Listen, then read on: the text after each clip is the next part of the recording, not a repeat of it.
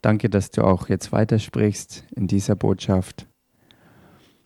Danke, dass du uns begegnest, um anzuklopfen, uns zu durchdringen und dein Leben durch uns zum Ausdruck zu bringen. Wir danken dir dafür. In Jesu Namen. Amen.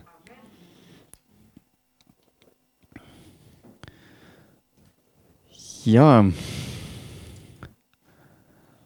lasst uns, lasst uns mal anfangen im Markus-Evangelium.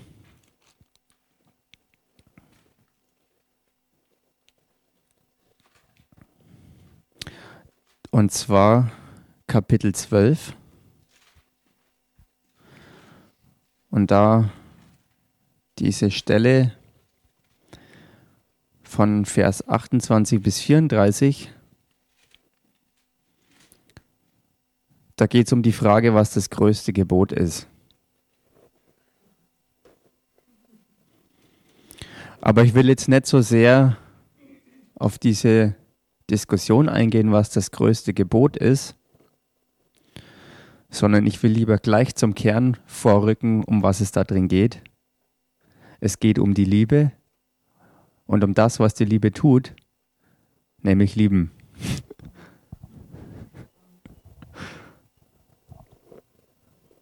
Und es ist interessant,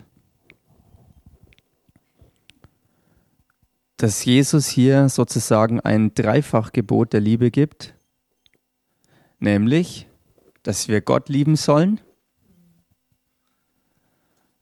und dass wir unseren Nächsten so lieben sollen wie uns selbst. Man könnte es auch andersrum aufziehen. Man soll sich selbst so lieben wie seinen Nächsten und wie Gott. Man soll lieben. Und interessant ist,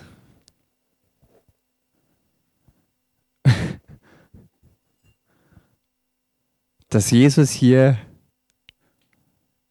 wirklich so klar darauf eingeht, auf diese Frage, was ist denn das größte Gebot? Denn wir wissen ja von der Bibellehre her, dass die Gebote, das Gesetz also, gegeben wurden, nicht, dass der Mensch davon lebt, sondern dass das Gesetz ihn tötet. Eigentlich ein krasser Gegensatz.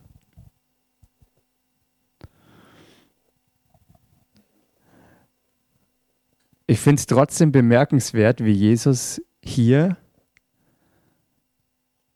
trotzdem sofort zum Kern kommt, was das Gebot eigentlich ausmacht. Und im Grunde kann man sagen, das ganze Gesetz fasst eigentlich die Liebe zusammen. Der ganze Punkt, der Fokus und das Ziel des Gesetzes, der Gebote, war, dass die Liebe auf Erden Ausdruck findet.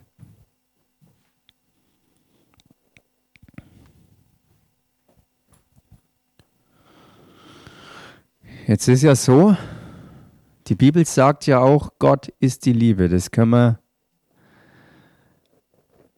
das können wir im ersten Johannesbrief nachlesen.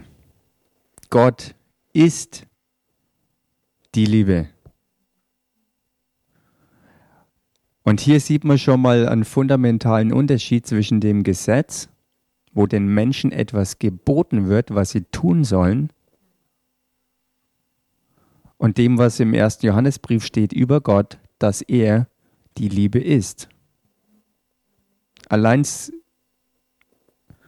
wenn man das so gegenüberstellt, kann man feststellen, dass hier ein Riesenunterschied ist. Zwischen der Situation des Menschen zu dieser Zeit, wo Jesus sagt, was das größte Gebot ist, nämlich zu lieben, Gott an erster Stelle. Und was das bedeutet, wenn er, wenn er an erster Stelle ist, dann ist automatisch die Folge, so kann man das betrachten, dass man dann seinen Nächsten so liebt wie sich selbst. Wenn Gott an erster Stelle ist und man ihn liebt, dann liebt man damit auch automatisch seinen Nächsten genauso wie sich selbst.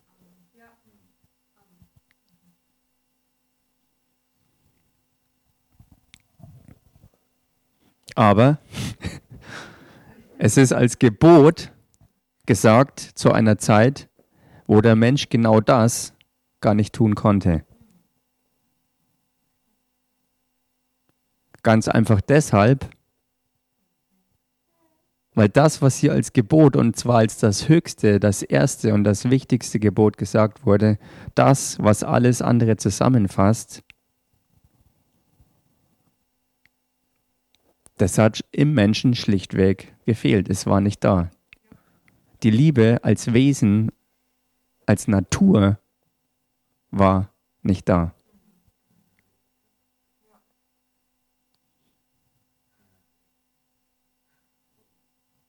Und so war das, was Jesus hier sagt, bestenfalls sozusagen eine Zukunftsperspektive, auf die man hinschauen konnte. Wo man Hoffnung drauf haben konnte, dass wie auch immer das irgendwann irgendwie sich erfüllen würde. Nur halt, dass es der Mensch selber nicht schaffen würde, sondern dass es etwas ist, weil Gott die Liebe ist, was er selbst tun muss damit der Mensch dahin kommt. Und er hat es ja getan, das wissen wir. Wir wissen, dass Gott, der die Liebe ist, durch Christus Jesus den Weg dahin bereitet hat, dass wir diese Natur der Liebe annehmen, dass wir verwandelt werden von Menschen, denen man sagen musste, als Anreiz, dass nicht die totale Katastrophe sich breit macht, hey, liebe Gott und damit dann deinen Nächsten so wie dich selbst.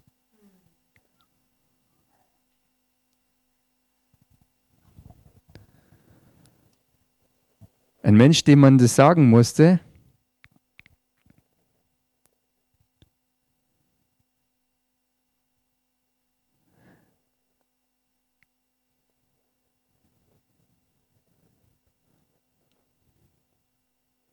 der bestenfalls aber nur die Hoffnung drauf hatte, dass dieses Wunschergebnis sich zeigen wird. Gott selbst, der den Menschen verwandelt dahin in Christus, dieser Liebe Ausdruck zu verleihen.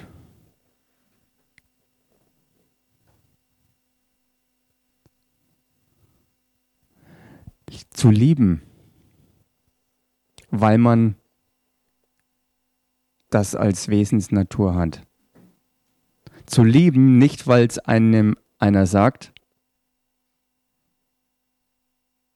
dass man es halt tun soll, wie auch immer das dann zustande kommen sollte, sondern zu lieben aus der Liebe heraus.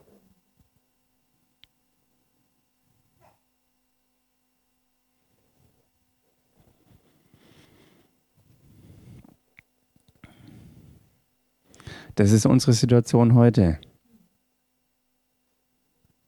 Wir haben ein neues Wesen empfangen.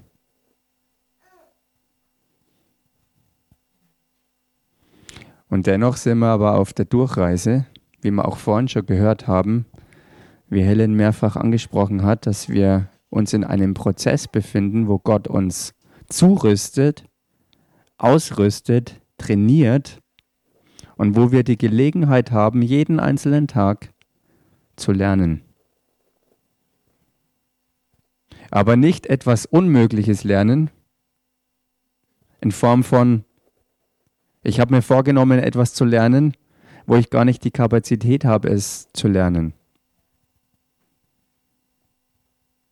Sondern durch unsere neue Geburt haben wir die Kapazität, die Möglichkeit, etwas zu lernen, was wir schon haben. Das ist unsere Situation. Wir sind etwas geworden, was wir vorher nicht waren. Und jetzt ist kein Automatismus, dass all das, was wir geworden sind, hervorkommt, sondern wir müssen es jetzt lernen, dieses Innerste nach außen zu bringen, dass sich das manifestiert, dass wir Gott lieben und unseren Nächsten wie uns selbst.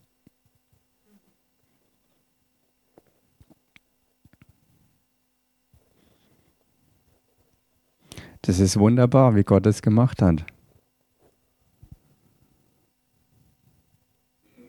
Gott hat uns nicht zu Robotern gemacht, sondern weil er die Liebe ist, hat er uns auch den freien Willen gelassen.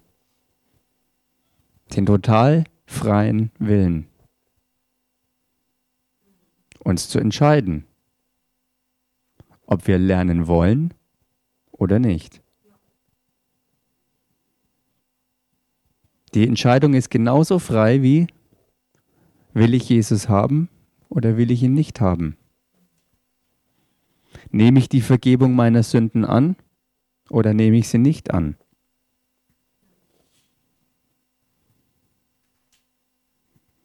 Aus freien Stücken lässt die Liebe einen lernen. Das ist wunderbar.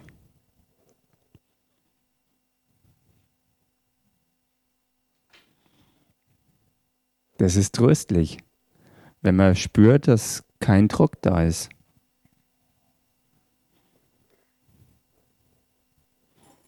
Sondern dass die Liebe so liebevoll ist, dass sie einem alles auf den Tisch legt und sagt, wähle du. Halleluja. So ist Gott und genau deswegen hat er es auch gemacht. Er hat uns in Christus den ganzen Tisch gedeckt. Und er sagt, greif zu. Er lädt uns ein, jeden einzelnen Tag.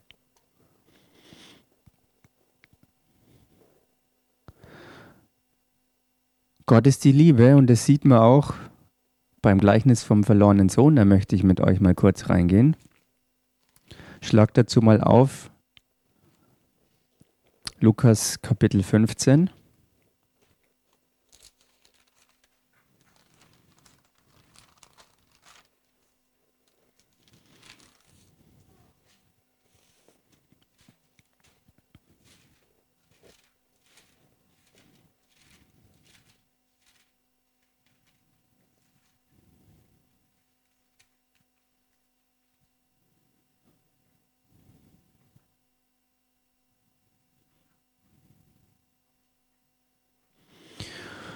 Und da können wir lesen, ab Vers 12 steige ich jetzt mal ein.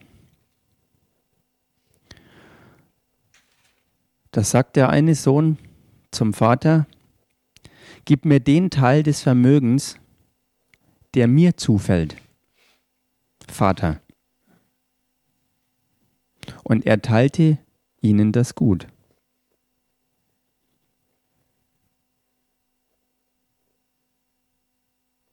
Interessant ist, es ist nur ein Sohn von den zwei, die hier erwähnt werden, der zum Vater sagt, gib mir den Teil meines Vermögens. Aber er teilt beiden das Gut aus. Einer fragt danach und er gibt es beiden. Hier heißt es, und er teilte ihnen das gut. Der eine wollte es unbedingt haben, der andere anscheinend nicht. Und er gibt es beiden. Gott ist die Liebe, Gott ist gut. Den Rest der Geschichte kennen wir. Der eine verschleudert sein gesamtes Erbe, in der Welt. Er verschwendet seine Lebenszeit bis zu dem Punkt, wo ihn die Not einholt und er am Boden ist und nicht mehr weiter weiß. Und er an den Punkt kommt, dass er sich erinnert, dass er ja einen Papa hat, bei dem es ihm gut gegangen ist.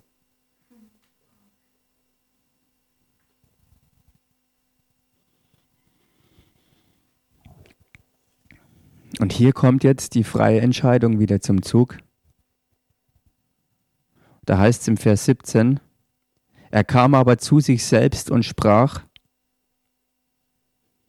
wie viele Tagelöhner meines Vaters haben Brot im Überfluss, ich aber verderbe vor Hunger. Ich will mich aufmachen und zu meinem Vater gehen und zu ihm sagen, Vater, ich habe gesündigt gegen den Himmel und vor dir.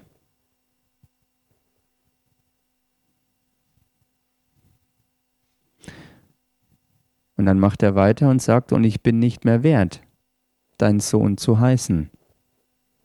Mache mich zu einem deiner Tagelöhner.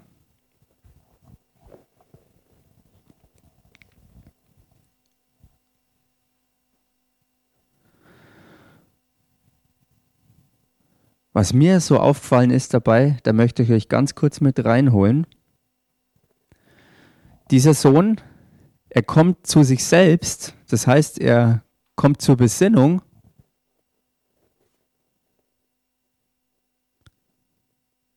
aber er kommt auch eben nur zu sich selbst. Und er will zum Vater gehen. Es ist interessant.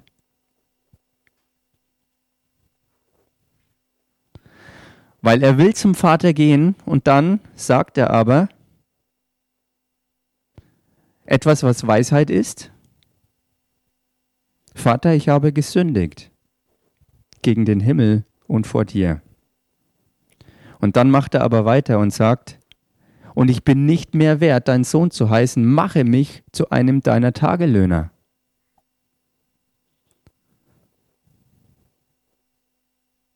Das ist jetzt nicht mehr die Weisheit, die Gott hat. Weil er will genau das gleiche werden, was der andere Sohn all die ganzen Jahre schon war.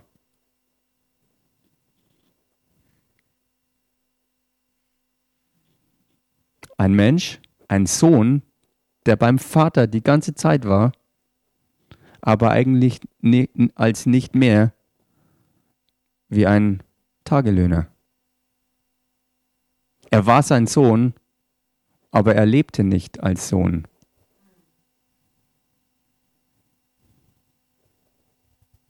Die Liebe aber, die der Vater ist, will Söhne haben.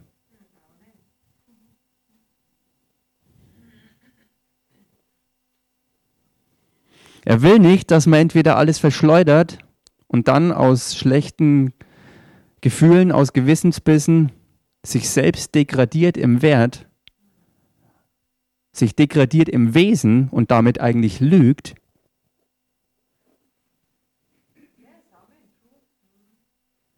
sondern er will, dass man ihn als Vater erkennt und in dieser Erkenntnis sich selbst als Sohn sieht.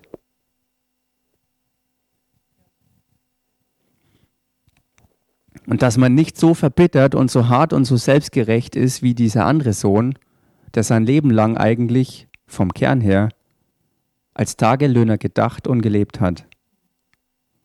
Obwohl er die ganze Zeit, wie der Vater selbst auch sagt, bei ihm war und ihm alles offen stand.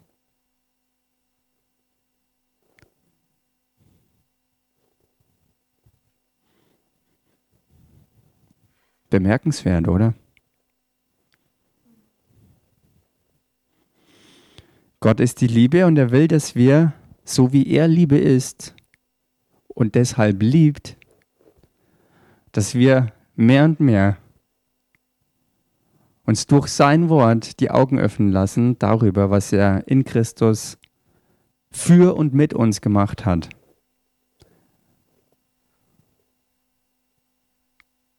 Dass er uns herausgeholt hat aus einem Zustand, der sogar noch weniger war als ein Tagelöhner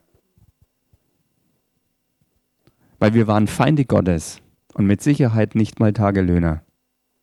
Als Feinde konnte er uns nicht einsetzen. Als Tagelöhner schon, wir arbeiten ja für ihn als Tagelöhner. So wie dieser Sohn auch. Er hat gearbeitet und gedient und gemacht und getan.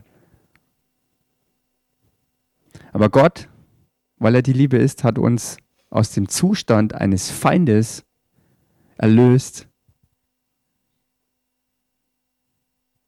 und hat uns in Christus auf einen Schlag zu mehr als nur einem Tagelöhner gemacht. Er hat uns zu seinen Kindern gemacht.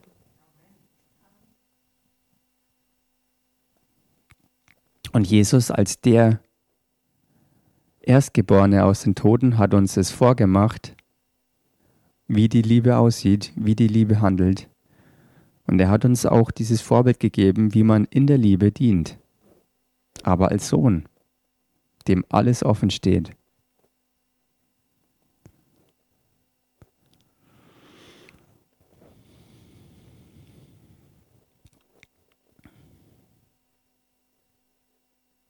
Das ist so wundervoll. Halleluja.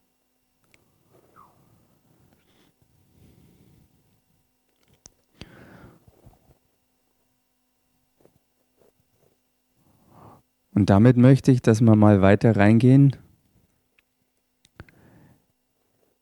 in Johannes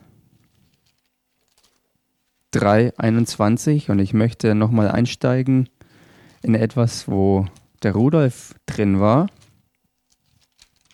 wo mir, wo mir etwas auf einmal so aufgegangen ist.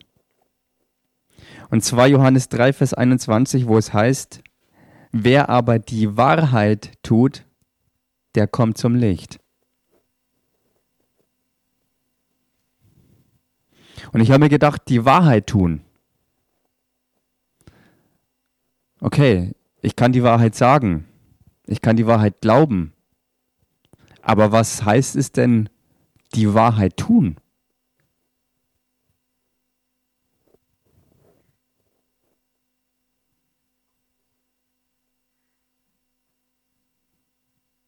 Wenn, jetzt, wenn ich jetzt einfach sage, tu doch mal die Wahrheit. Tu die Wahrheit. Was machst du dann? Darunter kann man sich zunächst mal nichts vorstellen, oder?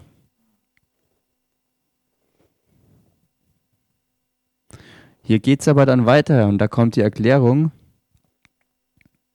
Wer aber die Wahrheit tut, der kommt zum Licht.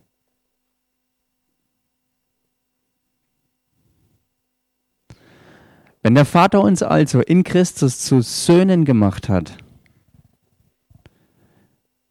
dann sollen wir lieben und das heißt die Wahrheit tun. Und die Wahrheit tun heißt, zum Licht zu kommen. Und über Jesus, der der Sohn ist, in dem wir zu Söhnen gemacht wurden, er ist das Licht. Und zu ihm zu kommen, das ist die Wahrheit tun.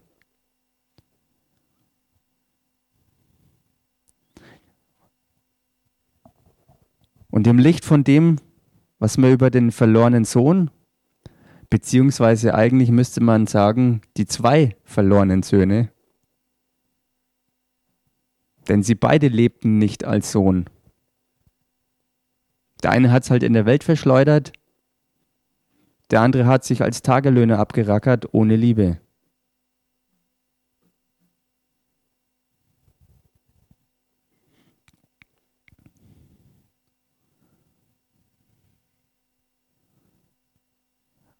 Als Sohn zu Jesus kommen, zum Licht kommen, zur Wahrheit kommen, die Wahrheit tun. Das ausleben, was Gott uns durch die neue Geburt gegeben hat. Zu lieben, so wie er die Liebe ist.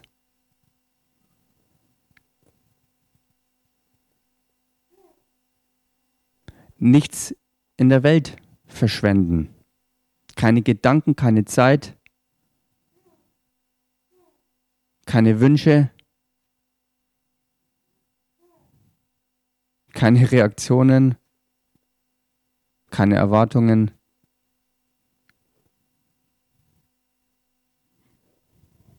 Genauso aber auch nicht religiös verspult, irgendwie komisch fromm, aber nicht frei. Ohne Liebe, ohne die wirkliche Liebe. Ohne die Liebe, die die Liebe ist. Die liebt, weil sie Liebe ist. Die Gott liebt, die den Nächsten liebt und die sich selbst liebt. Und in allem das Ziel hat, das als die Wahrheit zu erkennen weil man Liebe ist, das auch tut. Als Sohn in Liebe zu dienen, so wie Jesus gedient hat und so wie auch der Vater uns gedient hat, weil er hat uns seinen Sohn hingegeben, er hat uns den Tisch gedeckt in Christus. Halleluja. Halleluja.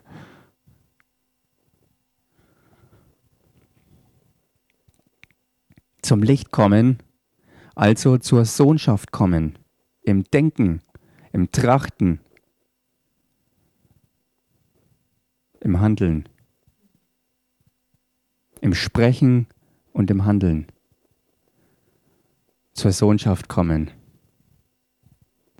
weil man den Vater erkennt der die Liebe ist und der uns zu Liebenden gemacht hat und uns jeden einzelnen Tag Gelegenheit gibt, durch sein Wort das zu lernen, was die Wahrheit ist. Wer wir geworden sind in Christus und was wir deshalb tun als Söhne Gottes in ihm. Halleluja.